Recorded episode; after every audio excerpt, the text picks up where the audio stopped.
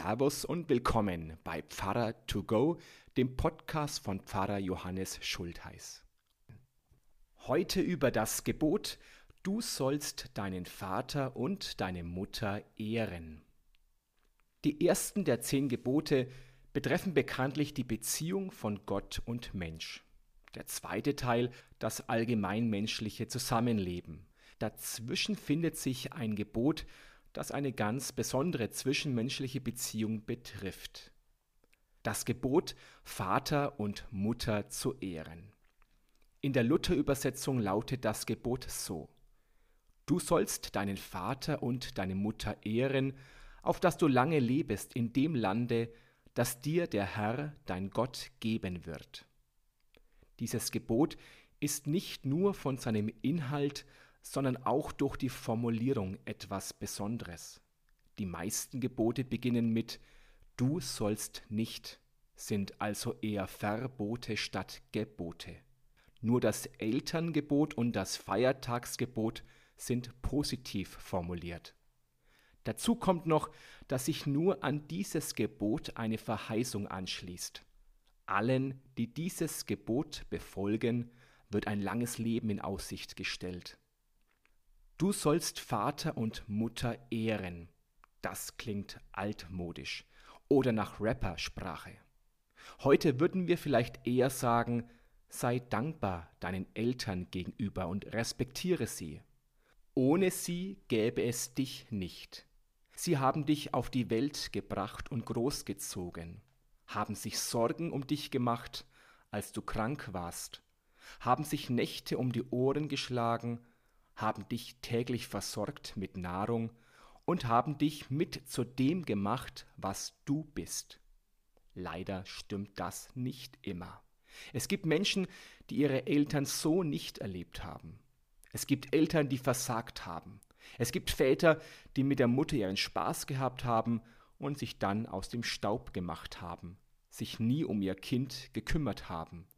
Und es gibt Eltern, die ihre Kinder nicht ordentlich versorgen und in Extremfällen sogar misshandeln und missbrauchen.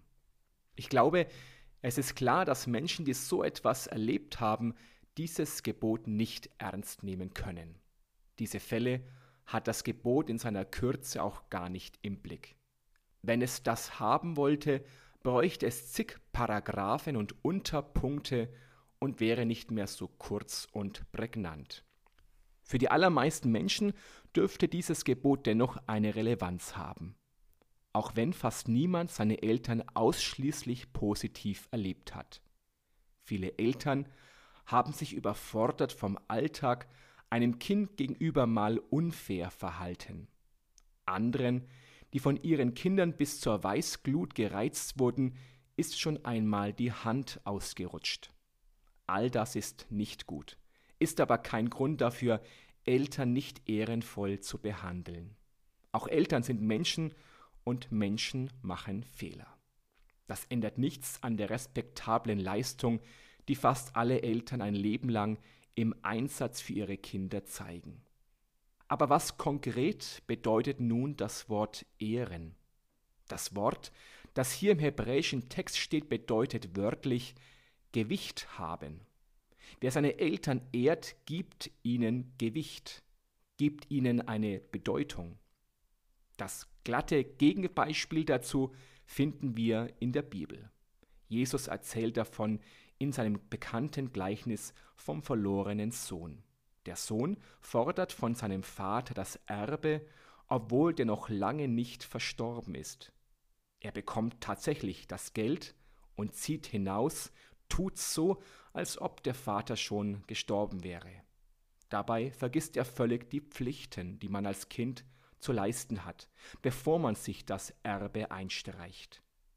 Ich meine die Pflicht, sich um die Eltern zu kümmern, wenn diese alt werden und Hilfe brauchen. Jesus selbst ist leider auch nicht gerade das beste Beispiel, wenn es darum geht zu zeigen, was es heißt, seine Eltern zu ehren. Er und seine Jünger haben sich voll und ganz in den Dienst an der guten Nachricht gestellt. Alles andere war zweitrangig, auch die eigenen Eltern. Am krassesten zeigt sich das in einem Satz aus dem Lukas-Evangelium. Wenn jemand zu mir kommt und hasst nicht seinen Vater, Mutter, Frau, Kinder, Brüder, Schwestern, dazu auch sein eigenes Leben, der kann nicht mein Jünger sein. Das hätte man sicherlich auch netter formulieren können. Aber es zeigt, dass es für Jesus eine noch wichtigere Verpflichtung gab als das Elterngebot. Immerhin heißt es über den zwölfjährigen Jesus, dass er ein gehorsamer Sohn gewesen sei. Und in seiner Todesstunde hatte Jesus auch noch seine Mutter Maria im Blick. Jedenfalls vertraut er sie seinem Jünger Johannes an, damit der für sie auch nach seinem Tod sorgen wird. Generell finden sich in der Bibel schneller Beispiele für schlechte Eltern-Kind-Beziehungen als für gute. Mir fällt noch Jakob ein, der seinen Vater noch im Sterbebett betrogen hat. Oder auch die Söhne Davids, die mit Gewalt versuchten, ihren alten Vater vom Thron zu stürzen. Es war offenbar noch nie selbstverständlich, mit den Eltern eine gute Beziehung zu haben. Kinder müssen ihr eigenes Leben aufbauen und sich von den Eltern abgrenzen. Eltern können unterschiedliche Kinder nicht in allen Dingen völlig gleich behandeln. Eltern müssen auch mal streng sein, um Kinder zu erziehen und dann doch eines Tages akzeptieren, dass Kinder erwachsen werden. Da gibt es viel Potenzial für Konflikte zwischen Eltern und Kinder. Manchmal geht es traurigerweise so weit, dass es zum völligen Kontaktabbruch zwischen Eltern und Kindern kommt. Zum völligen Kontaktabbruch aufgrund von frühen Todesfällen kam es auch in meiner Familie. Ich muss gestehen, ich hatte als Jugendlicher auch nicht immer das beste Verhältnis zu meinen Eltern. Ich hatte eine hohe Umweltmoral und kritisierte zum Beispiel jeden Joghurtdeckel, der im Restmüll und nicht im Wertstoffmüll landete. Meine Eltern hatten dafür keinen Nerv. Sie waren damit beschäftigt, einen traditionellen Bauernhof zu bewirtschaften und nebenbei vier Kinder großzuziehen. Wir hatten es also nicht immer leicht miteinander. Dennoch bin ich mir sehr bewusst, was ich an meinen Eltern gehabt habe und kann manchmal andere nicht verstehen, die von ihren Eltern genervt sind. Schätzen wir also die Zeit mit unseren Eltern solange sie noch da sind. Manchmal sind sie ganz schnell und plötzlich nicht mehr da. Vielleicht habe ich aber auch leichte Reden.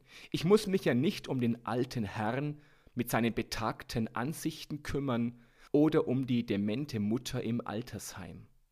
Irgendwann sind Eltern nicht mehr peinlich, sondern ein Problem für die Rentenkassen, für die Pflegeversicherung und für die Zukunft.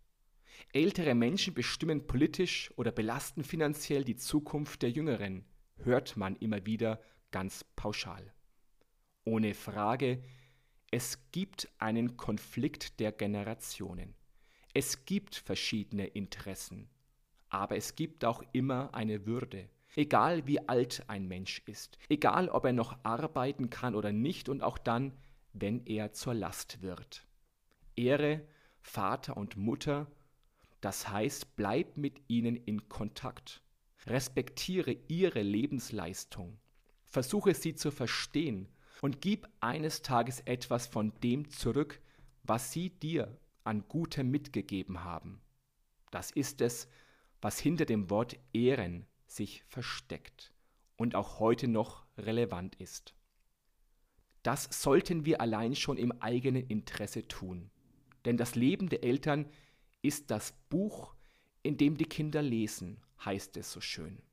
So wie wir mit unseren Eltern umgehen, gehen unsere Kinder vielleicht eines Tages mit uns um. Insofern ist die Verheißung, Ehre deine Eltern, auf dass du lange lebest, völlig einleuchtend und braucht keine weitere Erklärung. Keine Erklärung braucht auch folgende Geschichte. Es war einmal ein steinalter Mann, dem waren die Augen trüb geworden, die Ohren taub und die Knie zitterten. Wenn er nun bei Tisch saß und den Löffel kaum halten konnte, schüttete er Suppe auf das Tischtuch und es fiel ihm auch etwas wieder aus dem Mund.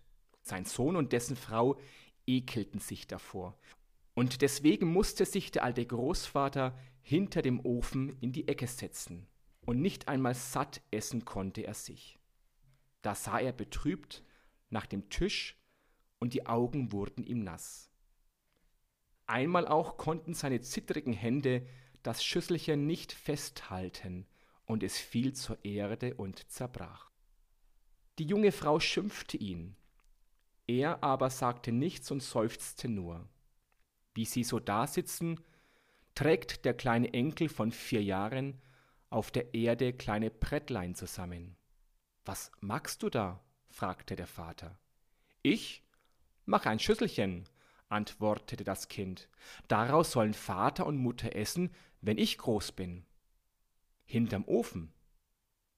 Da sahen sich Mann und Frau eine Weile an und fingen endlich an zu weinen, holten den alten Großvater an den Tisch und ließen ihn von nun an immer mitessen, sagten auch nichts, wenn er ein wenig verschüttete. So, das war's schon. Dann sage ich Servus und bis zum nächsten Podcast. Oder vielleicht sehen wir uns ja auch am Sonntag live in der Kirche oder werktags im Gemeindehaus oder auf YouTube oder sonst irgendwo. Gott behüte euch. Servus.